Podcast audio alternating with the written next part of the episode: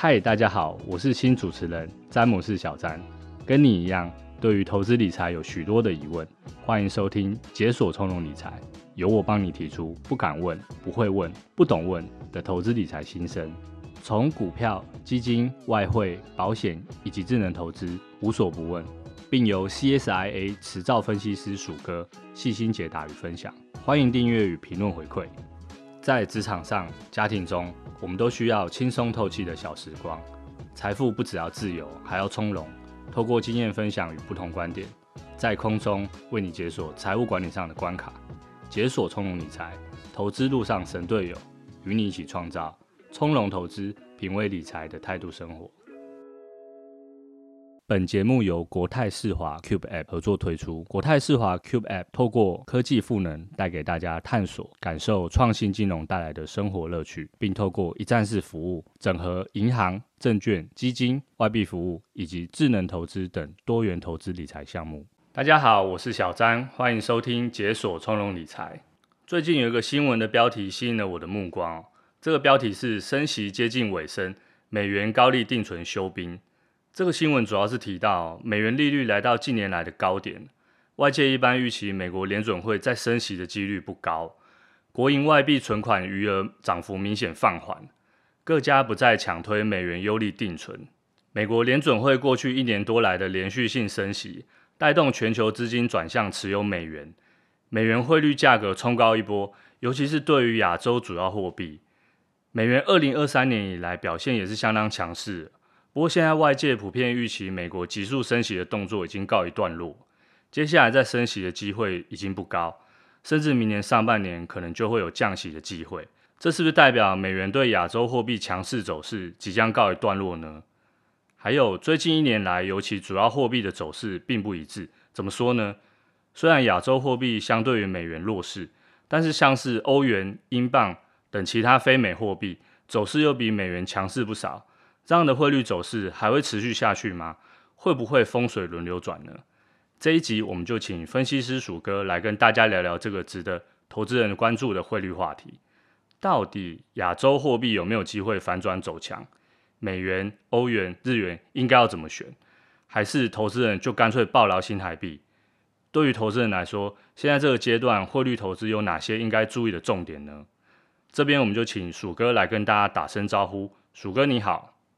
小詹好，各位听众朋友，大家好。主持人刚刚有提到说升息尾声这新闻，其实我有注意到。这个新闻其实有提到说，因为美国联准会它升息是进入尾声，差不多现在就是一个比较相对高的一个利息的一个位置，所以美元定存利率不会再具有那么高的吸引，因为大家不会预期说美元定存利率还会再继续往上调嘛。同时，因为说美元放款它的利息高，但是国内的企业需求比较少。在外币资金需求比较少的状况下，银行也不需要吸收太多美元了嘛。虽然还有几家银行它继续有推出说年利率五趴以上的美元定存，但是这和之前方案去比较的话，它适用这些高利率条件啊，它开始有变得比较复杂跟严格。像是说每户它的定存的最低金额，比如说它必须要突破一万美元，它等于说进入门槛它似乎也变高了。其实呢，这个新闻当中这个关键啊。并不是说美元存款利率到底有多高，或是条件变得多复杂。对于美元投资人来讲的话，接下来美元汇价它怎么走，其实才是更为重要的一个问题。我们先来看美国这一年多来的升息循环的这个期间，美元表现到底是怎么样？到底是强还是弱？我们从美元指数表现来看，美国联准会在二零二二年三月中，它开始启动这一波升息循环。当时啊，它美元的指数大概是九十六到九十八左右。之后，它就一路上涨，到当年的九月，它最高一度来到一一四点七七八，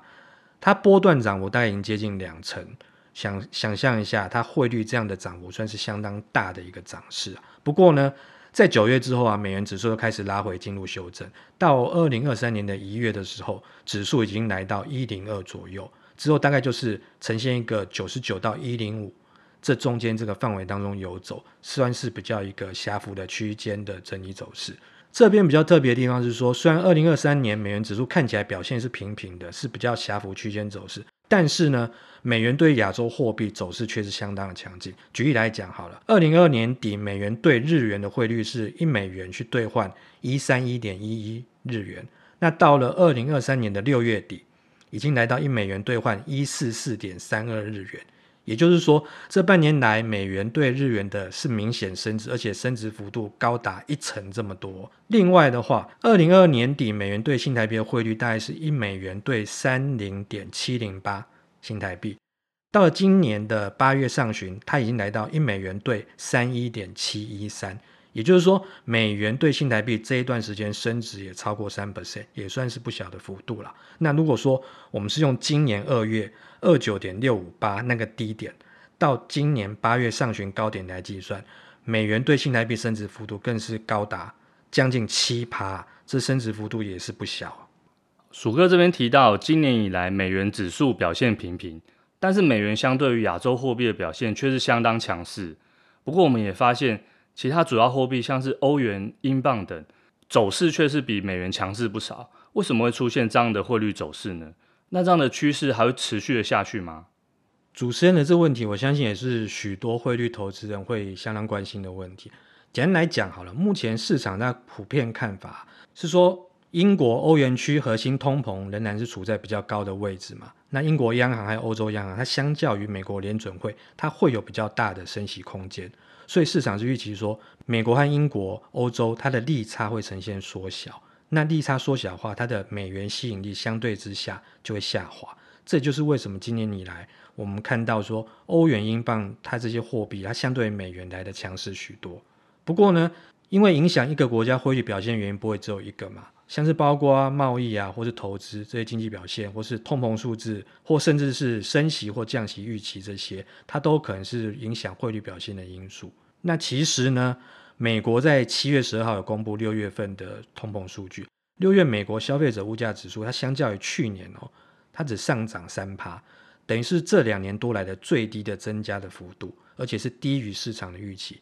大家有没有发现说，这段时间以来美国利率是直直的上升啊？但是同时间呢，通膨数字却是悄悄悄悄的一直往下降，在一上下之间啊，利率跟通膨其实已经出现一个交叉的走势啊。所以这就让市场一般来看的话，是觉得说，美国联准会跟通膨之间的战争，目前来看，美国联准会明显是有占了上风啊。这代表说，美国接下来啊，要在升息的必要性不会像之前那么的高了，甚至在不久的将来，明年也许在某个时间点，有可能会开始降息，这是目前市场上的一个预期。不过呢，大家也不要忘了。就算是明年美国有可能降息，这也不代表说美元就一定会走弱，因为呢，我们用美国它通膨上升，接着它又急速升息，那它之后呢，美国整个通膨下滑，然后升息循环到这一阵子已经慢慢的接近尾声，这一路上的发展来看，我们可以看到说，欧洲主要国家应该也会有类似这整个的经济的循环，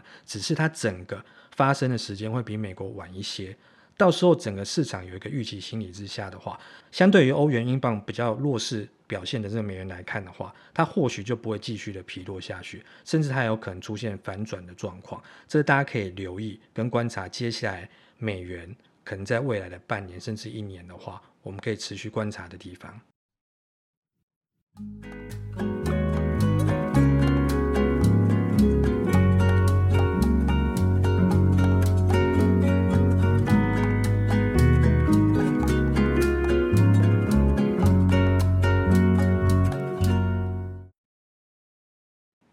鼠哥的解释很清楚哦，通膨与利率政策的循环可能影响汇率的表现，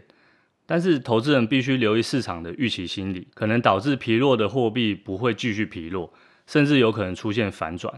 最后，我想请教鼠哥哦，美元、欧元、日元等外币到底应该要如何选呢？还是投资人干脆就抱牢新台币呢？那这样的话，汇率投资还有哪些应该注意的重点呢？这边我可以跟投资人分享一个观念啊，我们投资外币其实跟投资股票有一个很类似的地方啊，其实就是都会有风险。所以投资人他因为特别看好某一个外币的表现，如果啊你就说他全压的话，其实就跟投资人你特别看好某一档股票的表现，你就 all in，你就重压，这两个状况其实非常的相似啊，都是有点把自己的投资风险提高了。怎么说呢？多数人都没有办法猜到股市的高低点，那同样的道理，多数人也都没办法猜到汇率的高低点。这时候呢，比较稳健的做法应该是就是分散投资，也就是对自己的投资来进行配置，你单一标的尽量不要占太大的比重。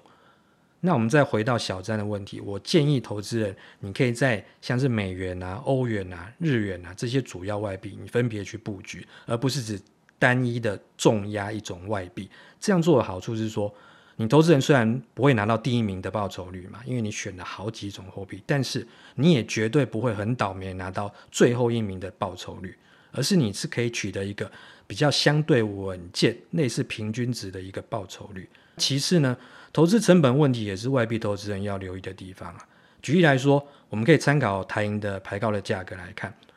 从美元来看好了，如果我们用八月一号它即时汇率，银行的卖出价它是三一点五六，那银行的买入价是三一点四六，这一买一卖中间呢，大概差的是零点三二 percent。简单来讲，就是说，如果你用新台币三一五六零，就是三万一千多块。去换了一千美元好，然后再把这一千美元卖回去给银行，你这时候只能拿回来三一四六零，等于是你瞬间就是少新台币一百元。这个东西就是你投资人要负担的成本，也就是所谓的汇差的部分。如果是欧元的话，你当天即时汇率的话，银行卖出价是三四点七九，买入价是三四点三九，这一买卖的话是差了一点一六趴哦。如果你是用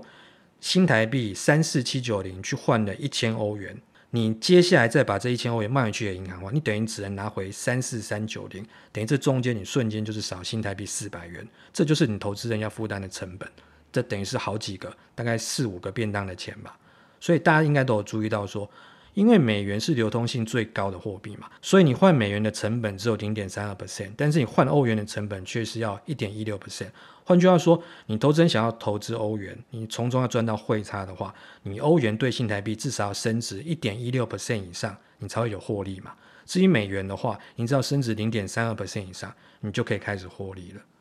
那另外呢，有不少投资人，你除了投资外币，你期待去赚取这个汇差之外，你还会想要去购买用外币计价的理财商品嘛？那目前我们知道说，有许多理财商品它都是用美元来计价为主啦。所以我们这边也建议说说，你有这类需求投资人，你可以先衡量自身的风险属性，你去选择相对应的一些理财产品来看。然后主要是说，你可以除了汇差之外，你在可以承受投资风险之下，你也有机会去获取这个理财商品本身的潜在报酬。以上这边提供投资人作为参考。谢谢鼠哥的分享，我来做一下简单的总结。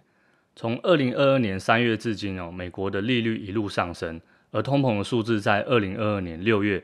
见到高点之后，开始一路下降。在一升一降之间，利率与通膨已经出现交叉走势。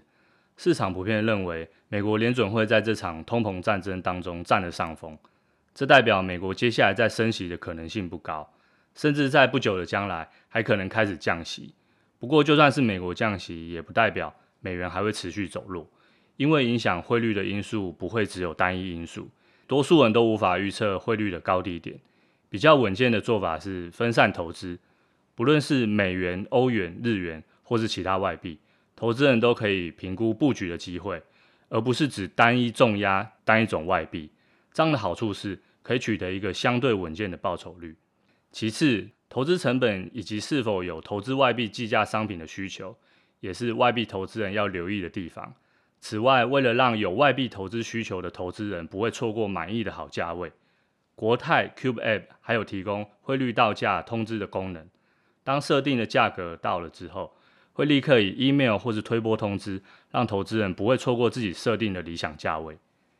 我们节目今天就进行到这边，谢谢鼠哥的分享。希望今天谈的内容可以让大家面对外币投资的时候带来一些投资观念的帮助，也祝大家投资都能顺利成功。这里是解锁从容理财，我是小詹，我是鼠哥，我们下次见喽，拜拜。拜拜。